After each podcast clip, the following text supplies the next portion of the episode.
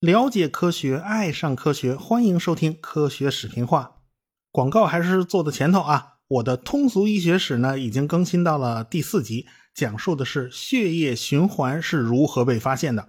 啊，为什么这么浅显的知识，人们要花上一千多年才能搞清楚呢？啊，这又是怎么回事呢？欢迎大家收听，大家可以关注“科学声音”的微信公号，那是我们的自留地啊。从“科学声音”的小程序呢，可以听到、看到各种音频和视频的节目，当然啦，也包括我的通俗医学史啊，你懂的。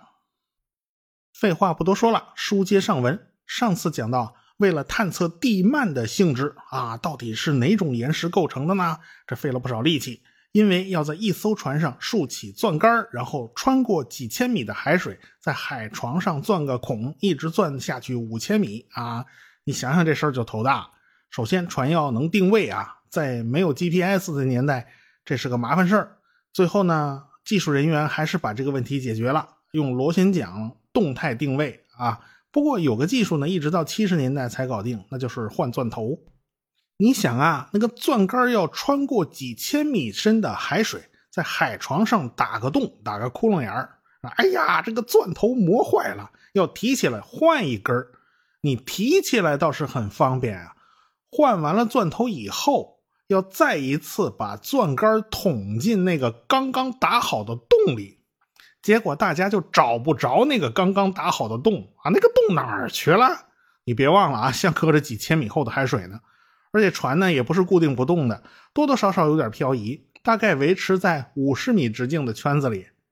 那怎么办呢？那就只能在钻孔的时候，在那个洞口啊，留下一个大漏斗啊，留下一个大喇叭，学名叫反孔锥啊。你有了这东西。你总不至于再找不着吧？在这个圆锥的周围啊，还有超声波反射器啊，就靠精确的声呐对水下情况做探摸啊，对准这个喇叭口，咱就把这个探杆插进去啊。最后这个问题总算是解决了。但是这个计划呢，最后因为资金预算被砍掉啊，啊，朝中没人了呀，所以就只能停止了。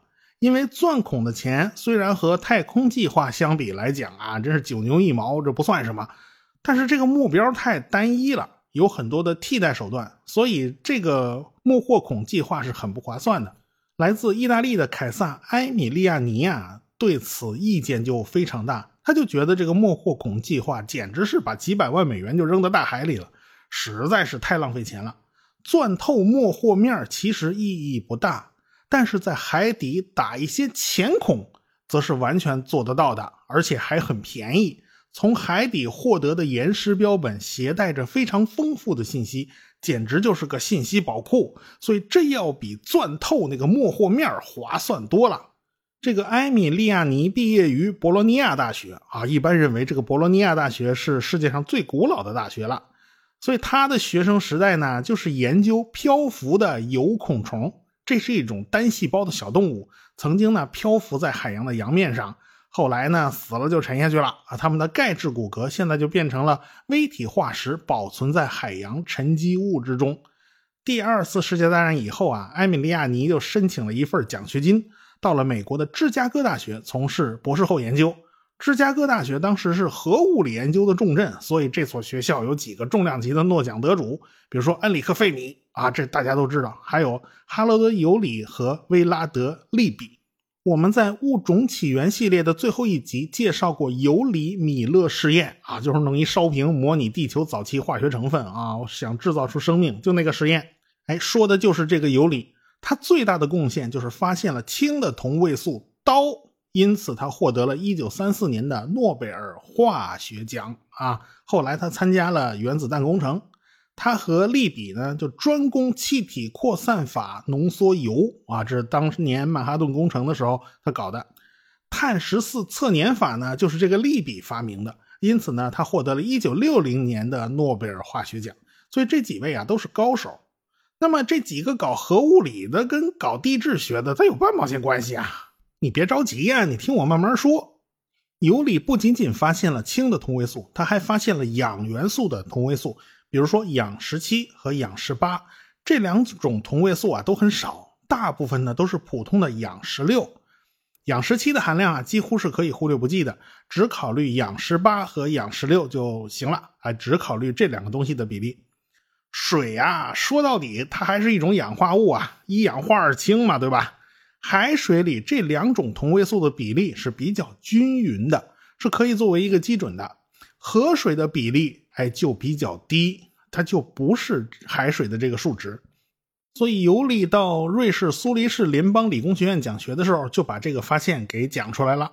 在场的 X 射线晶体学家叫尼格利，就发现这是一个非常非常重要的线索，因为碳酸钙里边也是含有氧元素的。假如测定一下碳酸钙之中的氧十八和氧十六的比例，那么就可以知道这块沉积岩。它究竟是在湖里头生成的，还是海里生成的？你看啊，你别看这个成分都一样哦，啊，还是能测出来有区别的哟。但是尤里后来发现了其他的问题，他发现呢，这个比例跟温度也是有关系的啊。他和芝加哥的学生们找来一块剑石的化石，这个剑石啊是侏罗纪时代的一个古生物了啊，这东西跟乌贼是亲戚。这化石呢，就有点像个玉米棒子，一头呢粗一点，一头呢比较尖啊，它是个圆锥体。把它切开以后啊，看着横断面，发现里边分成了二十四层同心圆啊，这有点像个年轮。它小的时候很细呀，它就一圈一圈长嘛，就越长越粗了呀。测量每一层氧同位素的比例，然后把这个比例换算成温度，哎，这是有办法算的。发现。这个家伙生存的年代，温度差达到了十四到二十度，哎，也就是说最高跟最低相差了这么多。那这个温度差是怎么造成的呢？显然是一年四季造成的。那么数一数最高温度和最低温度，发现它经历了三个夏天和四个冬天，然后它就死翘翘了啊，这就再也没过下去。你看，通过测量同位素的方法，我们居然能够知道一只剑石它活了几年。哎，这是一个非常好的办法。那么，埃米利亚尼跟这事儿有啥关系呢？因为他梦绕魂牵的要解开一个地球历史之谜，也就是所谓的大冰期之谜。他关注的就是地球上曾经的温度变化。假如那些沉积岩里面的氧同位素比例，能反推出当时的温度，那么也就是说啊，地球曾经的温度变化信息全部都被保存在了海底的沉积岩里边。哎，说明这就是他想要的数据。有关地球的大冰期，那可就说来话长了。这个话题和生活在阿尔卑斯山地区的瑞士人有关系。在瑞士的山区啊，大家会发现有些大石头啊，就孤零零的出现在某个山谷里面。这块大石头和别的那个岩石它不一样。这显然是个外来户，因此瑞士人给这种大石头起名字叫飘砾，当然这是中文译名了。当时人们相信啊，这是圣经描述的大洪水从远处给冲过来的。后来莱伊尔提出了均变论，也就是说地球的环境是缓慢的、均匀的变化的，不会有剧烈的变动，也不会有大起大落。逐渐的呢，莱伊尔的学说就得到了大家的认可啊，就变成了新的权威和标准。大家都觉得啊，瑞士人说的这事儿啊，他不靠谱，怎么会有这种可能呢？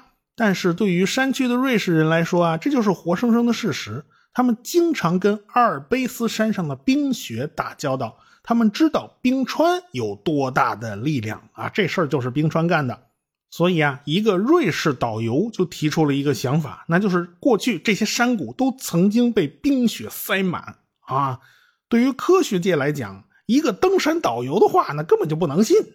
但是有个市政工程师对这个说法倒是很认同啊，这都是外行啊。这他在一次科学会议上呢，就提出瑞士的山谷曾经被冰川所覆盖。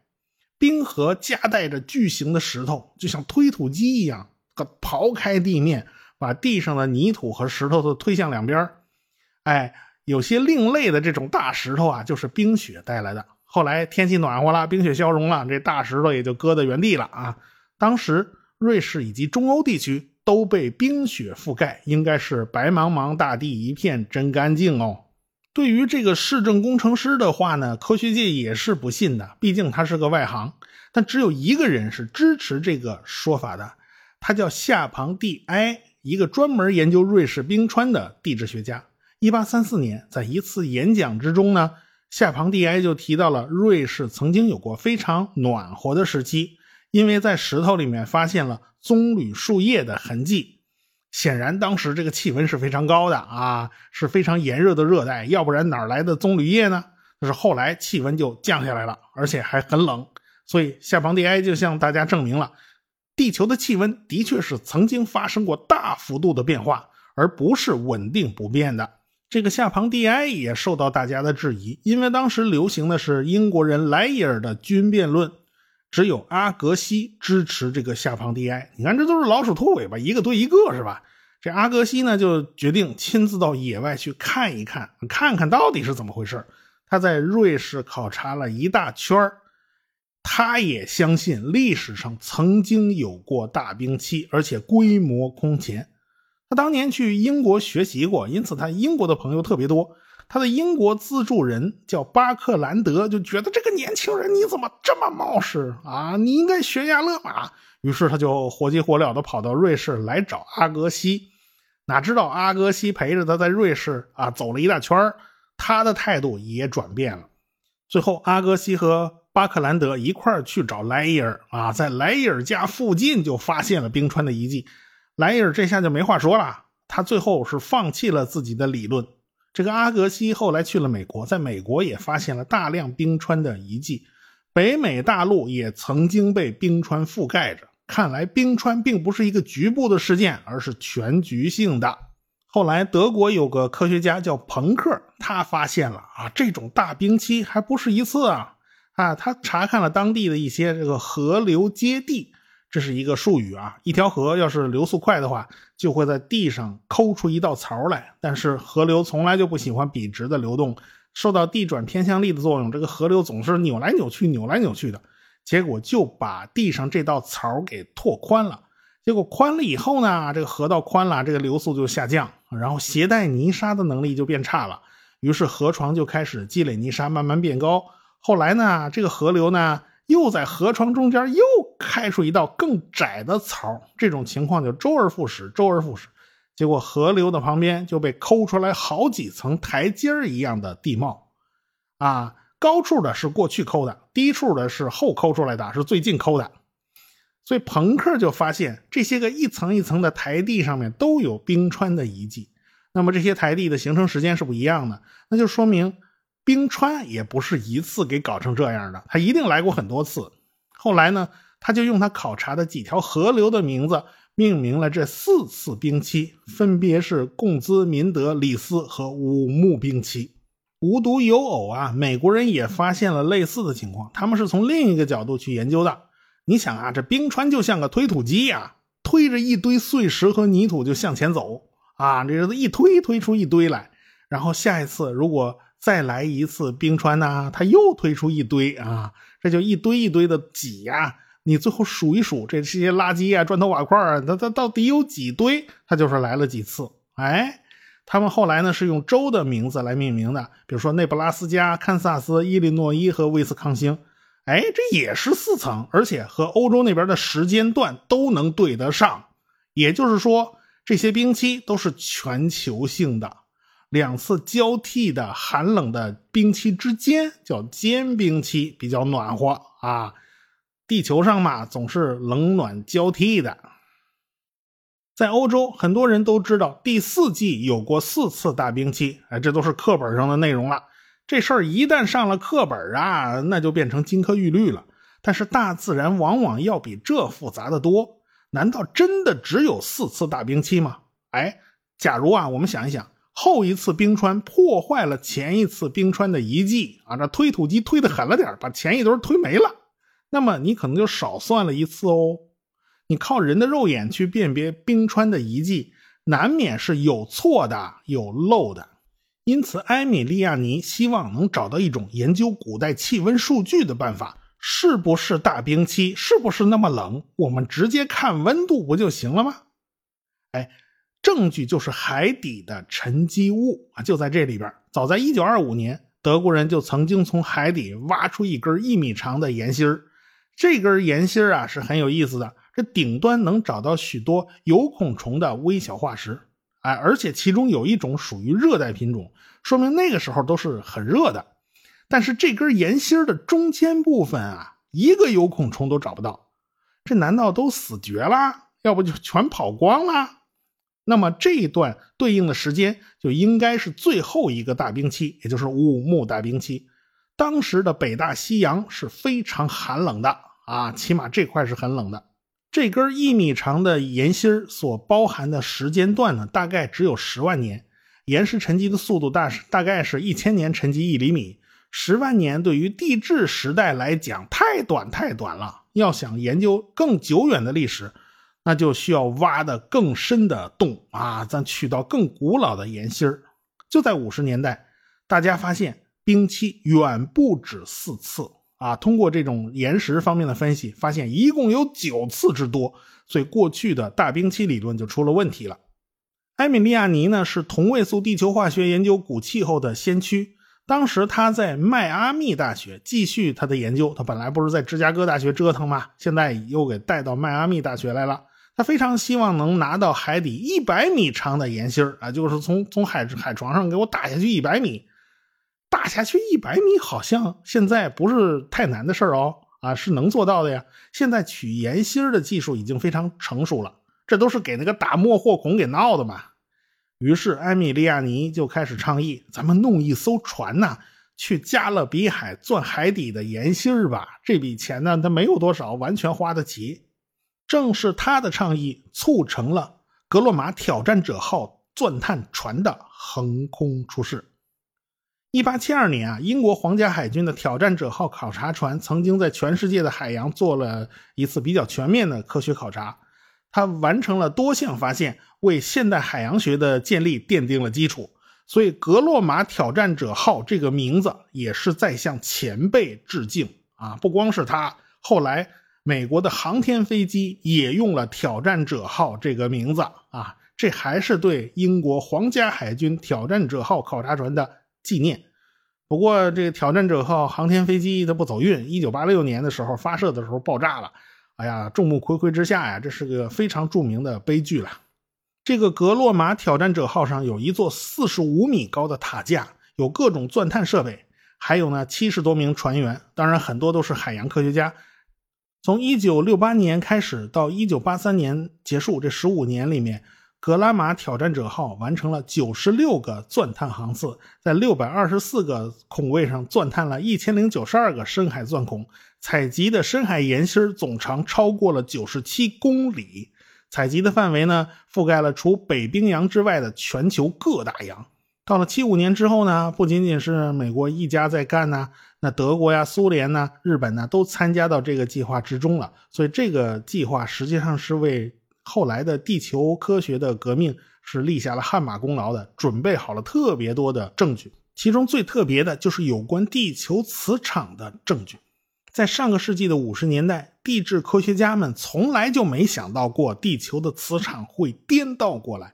但是这对于研究岩石的科学家来讲，这早已经是司空见惯了。不过当时大家都不知道彼此在鼓捣些什么玩意儿啊，这交流都不不够充分，所以有时候呢，你不能光扎在自己这个学科里面。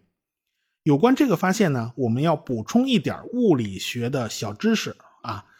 居里先生在遇到居里夫人之前，有一个比较重要的发现，那就是居里温度，也叫居里点，一块磁铁。你把它加热到了某个温度，它就会突然之间失去磁性。比如说四氧化三铁，这个温度大概是六百度左右。电饭煲就是利用这个原理啊，一块铁被这块高强度的磁钢给吸住了。当温度超过这块铁的居里温度，它就跟磁性说拜拜了啊，所以磁铁也再也吸不住这块铁了。于是那个电饭煲就自动跳闸了，因为它失去磁性了嘛。火山爆发的时候呢，也会喷出带有铁磁性的物质啊，因为温度太高，远远超过了居里温度，因此这些物质是不可能带有磁性的，有任何磁性都因为高温都会丢掉。后来呢，温度下降了，这些磁性晶体就被地球的磁场给磁化了。啊，同一个地方采集的石头，你不管是哪个年代的吧，这地球磁场方向总应该是一致的吧？可惜呀，你一测就发现不对劲，这个磁场方向它不一致，有的甚至出现了完全倒转，倒转了一百八十度。早在一九零九年，法国地球物理学家叫本纳德·布鲁恩斯就发现了这个现象啊，这个磁极怎么会倒过来呢？到二十年后。一个名叫松山的日本科学家在研究日本的火山岩的时候，观察到了同样的极性倒转现象。对于这种异常现象，当时大家就没有什么办法去解释啊。后来魏格纳提出大陆漂移学说，哎，这倒是个解决方案啊。这一次火山喷发出来的岩石啊，这个冷却了，被磁化了，啊，这个方向本来是对准了磁北极的，可惜。后来大陆飘走了，这一飘啊，这就歪歪斜斜的，就就就跑偏了，就不再对准磁北极了。下一次再火山爆发啊，这个它重新又对准磁北极了。这前后两次火山爆发，那个出来的那个带磁性的岩石啊，它方向是不一致的。这种说法听上去好像很有道理啊，而而且为魏格纳的大陆漂移学说呢也找到了一个理由。但是然而。对于磁极倒转一百八十度，这大陆漂移也是很难解释的，因为没有哪个大陆能头尾转转一圈转一百八十度啊！而且那个磁极倒转呢是毫无规律可言的，这个频率还不算低，这点时间根本就不够一片大陆掉头一百八十度了。再说了，你不可能全世界所有的大陆都曾经调转过一百八十度，这是不可能的。所以答案只有一个，那就是磁极真的倒转过。那它又是怎么回事呢？这磁极又是怎么倒转的呢？呃，咱们下次再说。学声音。